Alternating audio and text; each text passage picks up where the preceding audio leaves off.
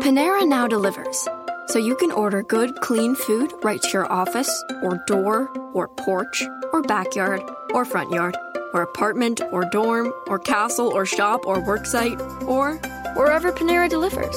For lunch, dinner, and everywhere in between. Click the banner to order or visit PaneraBread.com. Participating locations only. Panera. Food as it should be. I'm not going very far. It's too uncomfortable. I'm in a hurry. Sometimes I just forget. There's no such thing as a good excuse for not buckling up. You're not only putting yourself at risk of injury or death, it could also cost you lots of money. Cops are writing tickets, so why take the risk? Do the smart thing and start buckling up every trip, day or night. Click it or ticket. Paid for by NHTSA.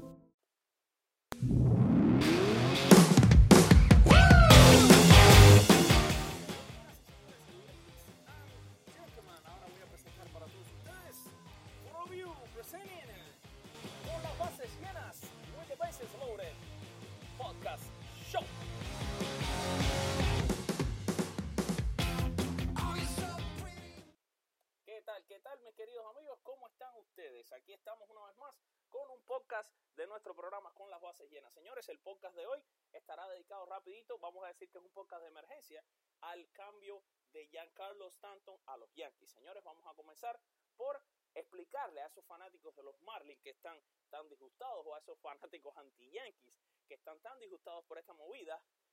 Número uno, Derek Jeter en- sería en una película solamente que pueda hacer que Derek Jeter esté a favor de nada de los Yankees. Simplemente Derek Jeter eh, hizo dos cosas aquí. Una, hacer la voluntad de Giancarlo Stanton. Número dos, limpiar salario en su equipo, porque es lo que se requiere, es la, movida que requiere hacer como dueño ahora que necesita salirse de 295 millones que cobra Stanton, que no hay cómo pagárselos.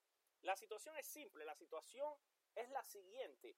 Eh, a ver, vamos a entender. El, el cambio que ofrecían los Cardenales y los Gigantes de San Francisco, claramente que era muchísimo mejor que el que, que el que le dan los Yankees, porque ellos pagaban los 295 millones completos. Pero es que simplemente Giancarlo Stanton tiene una cláusula en su contrato que él acepta para donde quiere que lo cambie y esos dos trades, esas dos transacciones, no las aceptó. Por lo tanto, Derek Jeter se vio obligado a hacer la voluntad de Giancarlo Stanton. Él simplemente se sentó y le dijo para dónde quería ir y ahí fue a donde lo mandaron. Y además de eso, la, la siguiente cosa, los Marlins tienen que pagar esos, esos 30 millones. Pero, ¿qué pasa? Que es que no hay una, no hay, lo- los, los Marlins no tienen otra opción. Si alguien ustedes quieren culpar, en este caso tienen que culpar a Jeffrey Loria, que fue el que le dio a Giancarlo Stanton un contrato de 325 millones de dólares en aquel momento, que no los valía, que de hecho actualmente tampoco los vale, porque no es el mejor jugador de las grandes ligas, a pesar de que es un tremendo toletero, ¿ok? Entonces, si alguien quiere culpar por este, por este cambio, si alguien quiere culpar por este dinero que van a pagar los, los Marlins, culpen a Jeffrey Loria, que, que es el que dejó un regalito antes de vender a antes de vender al equipo, ¿ok? Ah, la realidad del asunto es que los, los Marlins están cogiendo a dos eh, prospectos en este cambio y una cosita que si ustedes no saben se las voy a decir, ¿eh? No crean que la segunda base de los Marlins va a ser Stanley Castro. Stanley Castro lo van a cambiar ahora también los Marlins porque la realidad es que no hace ningún sentido que los Marlins hayan eh, cogido, los, eh, a Dick Gordon a los marineros para entonces quedarse con eh, Stalin Castro que también tiene unos, unos 10 millones extras que ellos no, no, no, no van a pagar porque no pueden pagar. La realidad por la que sueltan a Stanton los Marlins, señores, es simplemente porque Derek Jeter tiene que hacer una reconstrucción de este equipo. Los Marlins tienen el peor sistema de ligas menores que hay ahora mismo y la única manera de llenar ese, ese sistema de ligas menores, que es el que le va a permitir crear una franquicia ganadora, un equipo ganador, es cambiando jugadores, ¿ok? Y haciendo espacio en su salario para a lo mejor poder firmar quizás algunos de los buenos agentes libres que van a estar próximamente. Ustedes no pueden olvidarse que en los próximos años Manny Machado, Bryce Harper, incluso Mike Trout pueden ser nombres que estén en la agencia libre. Para poder firmar a esos nombres necesitan dinero, necesitan tener un espacio salarial que les permita poderlos firmar. Usted tiene que saber que el béisbol es un deporte maravilloso, pero el béisbol también es un negocio, ¿ok? Ningún negociante quiere perder. Así que por favor dejen de hablar esa, esas locuras de que Derek Jeter está trabajando para los Yankees. Por favor, Derek Jeter es un ganador y es un tipo que evidentemente no va a perder en nada de lo que hace. Simplemente tomó un negocio y en este caso tomó un negocio que estaba muy malo, un negocio que estaba muy mal dirigido, un negocio que estaba muy mal corrido y ahora simplemente tiene que hacer una limpieza para poder avanzar. Stanton no quiso jugar más con los Marlins, por eso es que nunca, eh, cuando a Derek se le preguntó en la conferencia de prensa si había hablado con Giancarlo Stanton, la respuesta fue que él no tenía nada que hablar con Stanton y esa conversación entre ellos nunca se dio, porque realmente ya se sabía que Stanton no iba a seguir con los peces de la Florida. Los jugadores que recibirán los Marlins de Miami es, a las, como les dije, la segunda base Starling Castro, que creo van a cambiar próximamente. Nunca va a jugar con los Marlins, va a ser uno de esos jugadores que reciben para cambiar otra vez. Y el prospecto de picheo Jorge Guzmán, este prospecto eh, era originalmente de los Astros de Houston y llegó a los a Yankees por el cambio de Carlos Beltrán. Y el jugador de cuadro, que es un shortstop, José Devers. Ok, estos dos jugadores no están entre los más famosos y entre los mejores superestrellas que tienen los Yankees en su sistema de ligas menores, pero son buenos prospectos y los Marlins necesitan un, pitcher y necesitan un, un, calpo corto. Ahora está claro, el equipo se va a quitar de su payroll los 265 millones de Stanton, ¿ok? Con ese dinero, señores, pueden firmar muchísimas cosas los Marlins, ¿ok? Um, evidentemente, esto se trata, se trata de dinero, ¿ok? Y únicamente de, de dinero. Ahora, la realidad es que eh, yo entiendo que ahora los fanáticos de los Marlins están, están molestos y realmente no tienen, eh, no tienen una razón quizás ahora para ir al estadio, menos de lo que ya iban, porque la realidad, señores, vamos a hablar concretamente. Yo vivo en la Florida, vivo en Miami, soy, no soy fanático de los Marlins, pero yo voy al estadio más que los supuestos fanáticos de los Marlins, que son fanáticos de sofá. Eh, ¿Cuántas veces no estuvo Giancarlo Stanton en el, en el, estadio de la pequeña Habana, ok, con dos honrones, tres honrones en un partido frente a 500 personas, frente a 700 personas, ok? ¿A qué jugador no le gusta jugar en un equipo como los Yankees? ¿A qué jugador no le gusta jugar en un mercado? En otras palabras, señores, averigua un poco más antes de hacer tantos comentarios, incluso darle, darle a clic a tantas páginas que escriben tantas locuras, que si conspiraciones, que si no sé qué, y por favor entiendan la realidad, los Marlins son un equipo pobre, es un equipo que eh, tuvieron un, un dueño súper malo en Jeffrey Loria, un dueño que incluso, irónicamente, la única vez que dio un contrato con cláusula de, de que el jugador decidiera dónde cambiarlo fue a Giancarlo Stanton, y eso hizo que los Yankees ahora mismo, y vamos a empezar a hablar de cómo van a lucir los Yankees con este cambio, espectaculares. ¿Cómo, cómo van a lucir espectaculares? Todavía eh, no se ha terminado de hacer los ajustes de los Yankees. ¿eh? Creo que todavía hay más fiestas en el Bronx de la que se imaginan, porque aún los Yankees están tratando de decidir qué hacer con el jugador Jacoby Esbury, que todavía les debe una buena parte de dinero a los Yankees y que evidentemente ahora con un equipo con jardineros como Giancarlo Stanton, Aaron Judge, Brett Garner y Aaron Hicks, no tiene cabida en ese equipo. Pero los, los Yankees le tienen una buena eh, deuda por pagar a Esbury y una de mis teorías, y esto es una teoría que tengo y que también leí en, en algún sitio de la internet, es que los Yankees pueden hacer algo que sería increíble y es hacer un cambio a los marineros de Seattle, que es un equipo que ha demostrado interés en Jacoby Esbury, porque de hecho, fíjense, les explico. D. Gordon llega a los marineros supuestamente lo van a implantar a jugar en el jardín central. Una posición que D. Gordon nunca ha jugado. Pero qué casualidad. Los Yankees tienen un jardinero central que es estelar. ¿Y qué pasa? Los marineros están en una situación no como los Marlins, pero medio parecida con Robinson Cano. ¿Ok? Robinson Cano tiene un contrato grandísimo y los marineros de alguna manera pueden buscar ese cambio. ¿Qué podría pasar? Pues los marineros asumirían el contrato que es, le queda a Esbury, que por supuesto es mucho menos dañino y mucho menos grande que el de Robinson Cano, y le darían el retorno a los Yankees a Robinson Cano. Imagínense ese equipo, señores.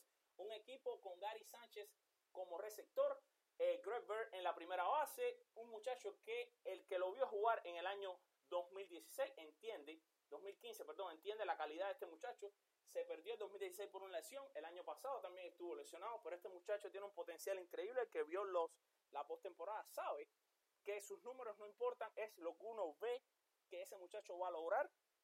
Podemos estar hablando increíblemente de quizás uno de los jugadores que menos va a ser visto en este nuevo equipo donde todos están mirando a George y a tanto Bueno, este muchacho, yo estoy prediciendo que puede llegar a 30 jonrones y empujar 100 carreras y mucho más ahora con la protección que va a tener en el line-up. En segunda base, imagínense Robinson Cano, un, el campo corto con Didi Gregorio, jugador increíble. En los jardines estaríamos hablando de Garner, es, eh, Garner, Stanton y el juez del béisbol, Aaron Josh. La tercera base, ¿por qué la dejo abierta? Porque ahí es donde los Yankees pueden hacer su próxima movida.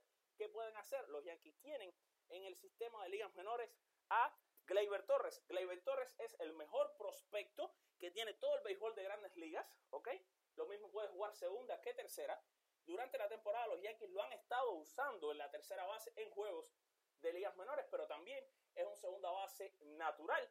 Y además de eso tienen a Miguel Andújar, que es un jugador dominicano que tiene un talento increíble para jugar la antesala. Pero hay una cosa, todo el mundo sabe el próximo año Manny Machado va a ser un agente libre. Y déjenme decirles algo, este año los Yankees tienen fuera de su payroll, adivinen a quién, sí, increíblemente a Alex Rodríguez, que hasta este mismo año pasado, o sea, hasta 2017, cobró su salario de casi 30 millones con los Yankees sin jugar ni siquiera un in, sin estar ni siquiera en un bateador. ¿Y qué pasa? Que todavía pueden hacer algunos movimientos los Yankees que le den el espacio salarial de firmar en tercera base a Manny Machado, que fuentes internas mías, ¿ok? Y de algunas otras personas que conozco han hablado abiertamente que Manny Machado es fanático, le encantan los Yankees y es el equipo número uno en su lista de preferencias para jugar béisbol. Imagínense esto, señores. Eh, me recuerdo de los Yankees de 1927 con aquel llamado Mother's Row, que eran los asesinos, increíblemente, lo que tenían ese equipo era increíble. Eric Combs, tenían a Lou Gehrig, tenían a Babe Ruth y tenían a Tommy Henry y muchos otros jugadores que eran estelares. Esto puede volver a pasar. No obstante, también sabemos que los Yankees necesitan picheo. Porque eh, si, miramos, ¿ok?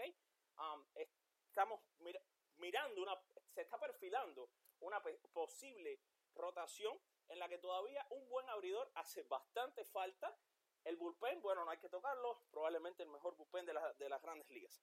Así que esto es lo que se perfila por parte de los Yankees, los Marlins.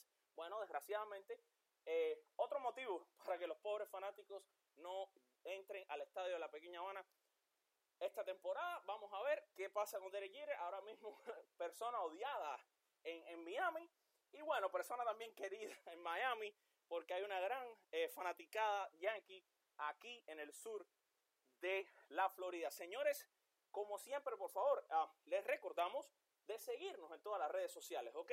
Eh, recuerden que nuestro blog, nuestra página, nuestra todo, no solamente seguimos el béisbol de las grandes ligas, por aquí usted puede saber cómo están las ligas invernales, las ligas caribeñas, que se juega un béisbol increíble, un béisbol maravilloso.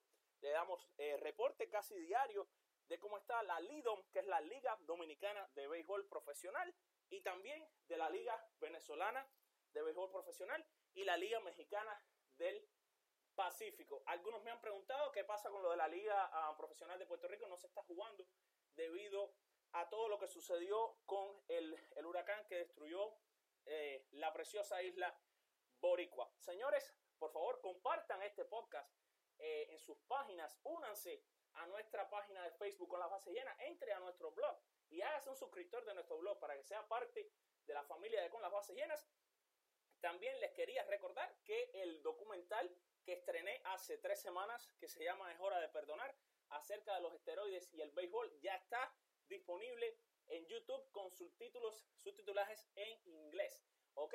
Pues nada, los invito a que nos sigan en todas las redes sociales, Facebook, Instagram, Twitter, etcétera, etcétera y no se olviden. Si tienen algún tema que querramos debatir en el próximo programa, pues no dude en hacerlo. Señores, los dejo. Disfruten del béisbol, que es el deporte más maravilloso, más lindo del planeta. Dios los bendiga y que tengan una excelente noche. Adiós.